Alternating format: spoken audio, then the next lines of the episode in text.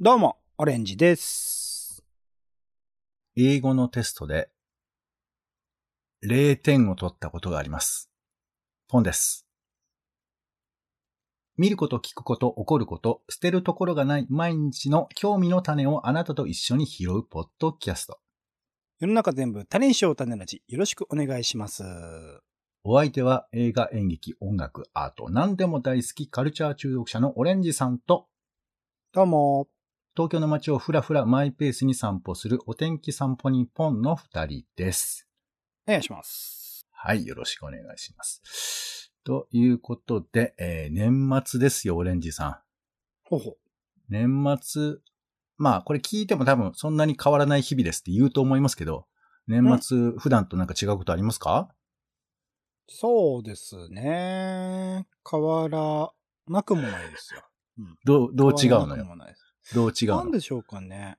あのーいわゆるでも年末進行みたいなものは僕はあんまり馴染みがなくって、まあ、うんほほぼほぼ毎日し深夜まで働いてるみたいな状況だったりするので、はいなん。か、そ、そういう意味で言うと変化はないんですが、その、年内のこの時、この日までに、ある種まあ会社が、こう、何？閉まって会社に行けなくなるとかあるじゃないですか。えー年末年始はこの時期は、えー会社、えー出社はしないでね、みたいな。みんな出社しい。ないでね、みたいなところがあったりするので、そういうところの変化もありました。そのために、なんか手前手前でこういろいろと、えー年末に出すものとかの準備をしていかなきゃいけないよね、みたいなところはあったりするので、うん。そこの部分のあの違いとか、ある種のそれがあることによるゆとりが持てる実感、ほんとほぼほぼずっとパソコンの前に向かい合わなきゃいけないような日々を過ごしている中で言うと、ちょっとゆとりがある。なんか漫画でも読もうかしらとかね、思える感じはありますよ。うん。えー年末といえば、やっぱり1年間の総決算っていうのは、面としてはあると思うんですよ。はいはいはい。で、まあ、わかりやすいところで言うと、まあ、この前の M1 って漫才の一番決めるっていうのありましたけど、これまあ年末行事になっちゃってるのは、まあ今年一番面白かったって言い方ちょっと若干違うんですけども、まあ年末だし一番決めようかみたいなことだとか。うんあとたまたまだけどワールドカップもまあ、これはもうあれ何？その、世界で一番強いチームどこかを決めるってことでいいんだよね。まあ、やっぱり M1 と同じで、その時ってことですけどね年間通してっていうことでは全然ないし、4そうね年間通してってことでもないですけど、その時ってことですね。そして、えー私で言えば、あの、やっぱちょっと給料というか、あんたいくらなのみたいな。あと契約更新とか。そういうことあこのタイミンも、グですか ?4 月じゃないんだ。うん。そうそう、まあ、たまたまね、そういう風なところもあったりだとかしますし。ということで、今回は、丁寧な雑談。みんなで話したい雑多な話を少しゆっくり丁寧におしゃべりする丁寧な雑談ですけども、今回は、えー評価について話をしたいなというふうに思います。うん。うん。評価。はい。評価。えーまあ、一番こうイメージしやすいのは、学生の頃に通信簿とかもらったじゃないですか。小学生まで？中学生もありましたっけあれって。中学もあったと思う。まあ、ちょっと表現がね、いろいろ変わるのかもしれませんけど、うん通知表みたいな感じだったのかな。だからね、はいはいはい1、2、3、4、5みたいなのとか、いい、悪い、普通とかなんかいろいろあったと思いますけど、うん。そうそういう風なものが、まあ一番評価としては、あの、なんか懐かしい感じもあると思いますけど、あの、オレンジさんで言うとあの、映画とかのレビューとか書いたりされるじゃないですか。はいはいはい。はい。それもまあ評価ということで言えば、まあ何らかそうなのかなと思ったりもうん。うん。しますし。あとあの、俺はちょっとこれはよくわかんないですけど、サッカーとかでさ、うん。サッカーで勝ち負けは決まるじゃん、明確に。はいはい。だけどその、内容の評価するじゃん。良かった悪かったみたいな。うんうんうんあの辺とか、なんか結構人によって割れるよね、ああいうやつね。うんうんうんうん。まあでも、みんなね、やっぱり何らか言うっていうか、勝つには勝ったけど、あれは俺いいとは思えないな。みたいなこととかはあるじゃないですか。映画とか演劇に比べると、なんか、割れにくいですけどね、サッカーの良さってね。うん。うん。で、あとまあ、例えば政治みたいなやつも、これもまあ結構、まあ、これ難しいよね。立場によって全然評価が違うってやつだとは思うんですけど。うん。ねなんかこう、この辺の評価をこう一律にできないところの難しさもあるなとか。まあ、えー数字にはね、実際現れますからね、支持率とかでね。そう、だから、選挙の結果が、その評価なのかっていうのが非常に僕は、なんていうか、子供っぽいんですけど、思うんです。いいのかなって。うん、わかりますよ。うん。そうそう、そういうこととか、あとは、まあ、自分自身のことよね。うん。あの、別に給料とかじゃなくて、俺一年間どうだったかなっていうさ、うん。そういうこととか考えますかみたいな話もあるんです。うーん、なるほど、なるほど。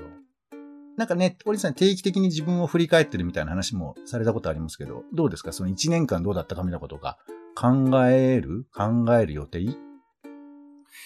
どっちかっていうと、1年間のことを年始とか、まあ年末も含めてかな、考えて、それに対して毎月どんな感じだったみたいなことを振り返ってる感じですかね。ある種が目標に対する実際の達成はどうだったの？まあそれが具体的な数値に落としてるっていうよりは、本当にざっくりとこういうことをやろうと思っているっていうところが実際にできたのかできないのかっていうところで、次に生かすためって感じですね。1年を振り返るためっていうよりは、いう時間を取ってるんですか？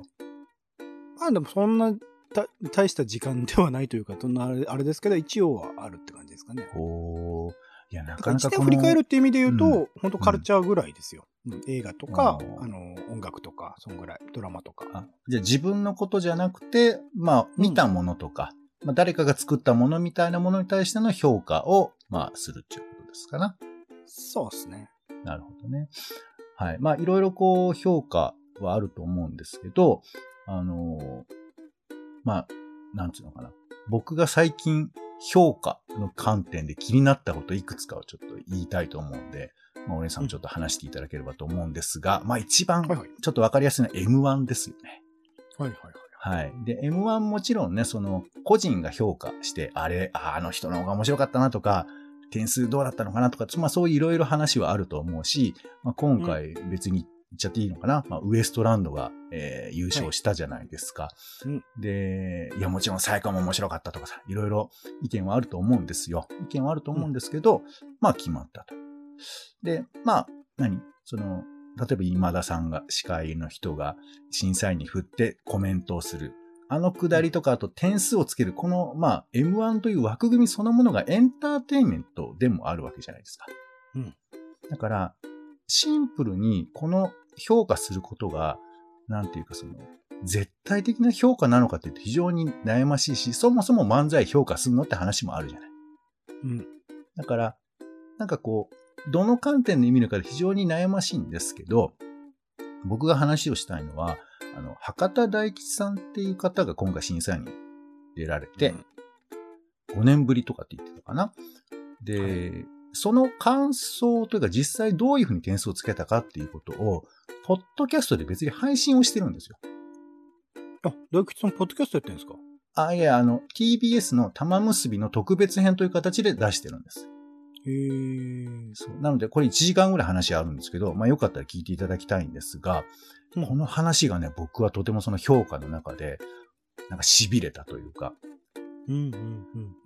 博多大吉さんは、まあずっと、まあ一応断ってたというか、いや、僕じゃないんですかと。もっとふさわしい人いるんじゃないですかみたいな話の中で、それでもずっとオファーしてくるから、えーじゃあ私は、その、プロの漫才師として M1 王者にはなっていない、その漫才師、ベテラン漫才師としての視点を期待されてるんだろうということで、漫才に特化した審査をしたんだっておっしゃってるんですよ。なるほど。加点がいった気がします。すごい。へー。なるほどね。で、それで、基本的にはネタと技量、ここについて、えー6、7項目っていう項目をも立てて、それで点数をつけたんだっていう話で、で、その1時間は、あの、一人、一組一組について全部説明してくださるんですよ。うんうんうん。そう。で、例えば、えーネタの構成力とか、新しさ、共感度、ボケの魅力、ツッコミの技術、あと所作。まあこのあたりが項目として出てくるんですけれど、うんうん。例えばこの中で、ま、あの、新しさみたいな話で言うと、これすごいなと思ったけど、男性ブランコが、あの、なんか音符を背負うネタをやったじゃないですか。最高です。僕は一番面白かったです、あれが。で、これは、彼の視点で言うと、あの概念を持つっていうことの最高峰にバカリズムがいると。ね。都道府県ね、持っちゃってますからね。ということは、これが新しいかっていうとっていうのと、あと一番すごいのは、彼らのネタは、漫才っていう、いあの、いわゆるみんなが知ってる漫才っていうものを振りにしている、まあ、ネタであるっていう話をされてるんですね。うん、なるほど。そう、まあこれ、だから、これあの、俺が言いたいのは、この大吉さんの解釈、採点方法がすごく正しいって言いたいわけではなくて、そういう物差しでちゃんと考えてるってところが僕はすごいなと思ってるんですけど、まあまあ難しいっすよね、そうそうその物差しね。ね。それで、まあ、それでっていうこともあるわけですよ。で、あともう一個言うと、あの、まあ、倒れてこう、体が切られたりとかするじゃないですか。はいはいああいうのはいが、面白いんだよ。面白いんだけど、共感度という意味で、でこれはね、見てる視点がすごいんだけど、例えばこう辛いことがあってね、例えば病気で寝ている人とかが見たときにどう思うかみたいなこととかまで彼は考えたりするわけ。いやーいや、そう、な、すごいな。そうだからすごいな。うん面白いっていうことと、このネタを、例えば劇場に見てきてくれた人が、ね、いろんな人がいる中でみんなが楽しめる。つまり、この大晦日に一番面白い漫才っていう、ちょっとステージ上のものを見せるときに、何出すか、これ共感できるかっていう風な視点で撮ってるから、だから私が面白いでは、もうもはやないかもしんないよね。うんうんうんそう。っていう物差しを、まあ、入れてて、まあ、所作に、で言えば、あの、目線がお互いに合っているか。で、これはどういうことかっていうと、一つの解釈は、覚えてる、練習してるってことの表れになっちゃうってことだよね。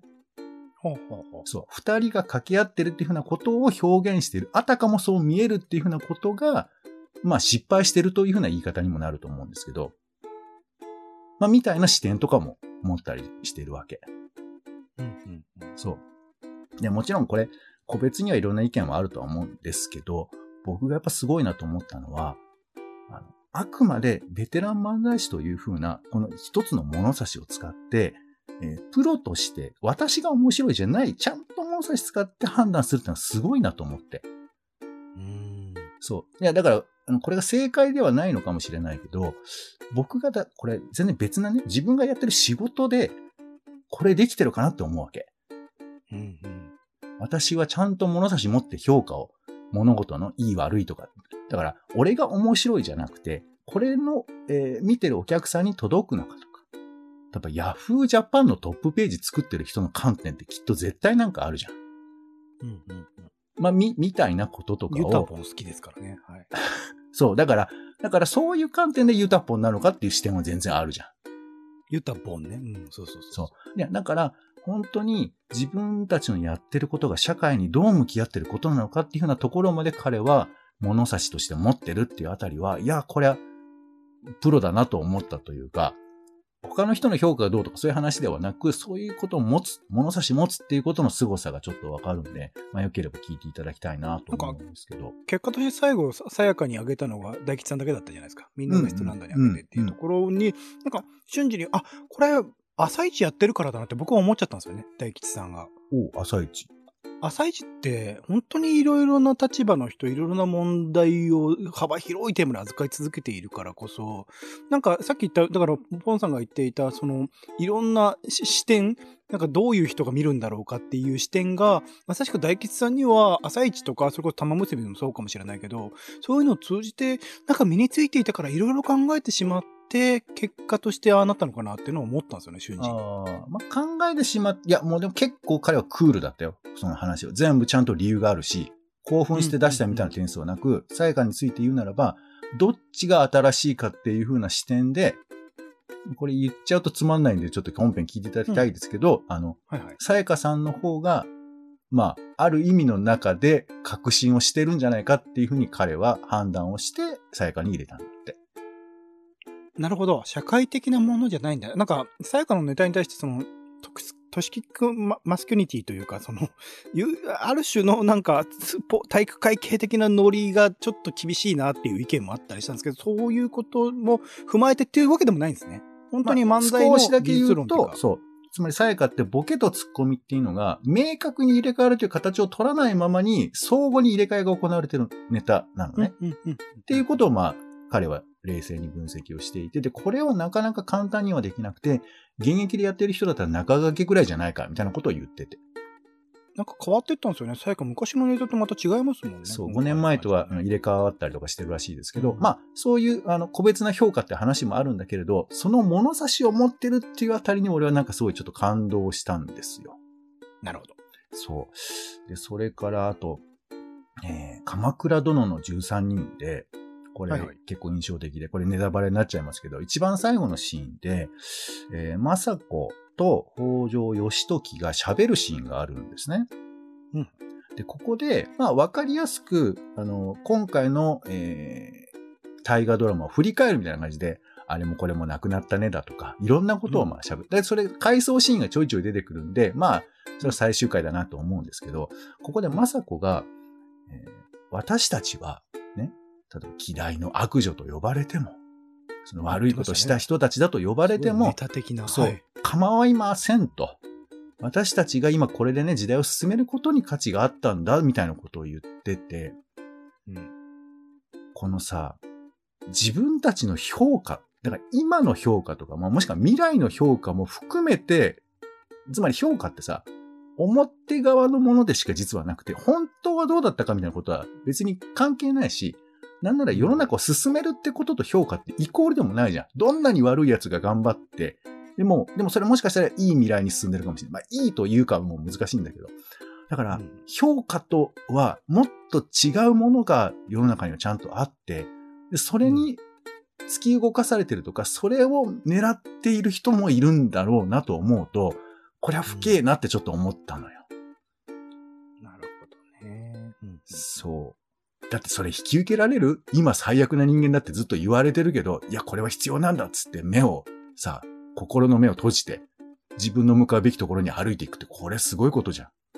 いや、まさしくユタボンですよいね。やユタボンじゃねえけどそうなのかねちょっとやめてくれ、そのつまらないノイズ入れるの。はい まあ、みたいなこととかを、まあ、見てて思ったり、うんで、自分について思うんです、改めて。この1なるほど年間どうだったかっていうふうなことが、もちろんシンプルにちゃんと物差しで自分の評価をしなくちゃいけないというのもありますし、うんうんだけどこれがね、なかなか自分の評価って難しいじゃない。さっき言ったみたいに、やっぱ自分の主観的な面白かったとか良かったみたいなこととか入れたくなっちゃうんだけど、でも、やっぱ仕事で言えば、やっぱりこう、プロフェッショナルな視点とか、あと、まあ、きちんとした明示的な、やっぱり物差し当てたいところだから、その辺忘れちゃいけないなとも思うし、でもそもそも、この評価っていうことと、まあ、鎌倉殿で言えばもうほとんど運命みたいなものじゃない。運みたいなものじゃない。その辺とかも人生あるから、あの一概に評価だけに体をこう、なんか委ねてもしょうがないみたいなところもあるから、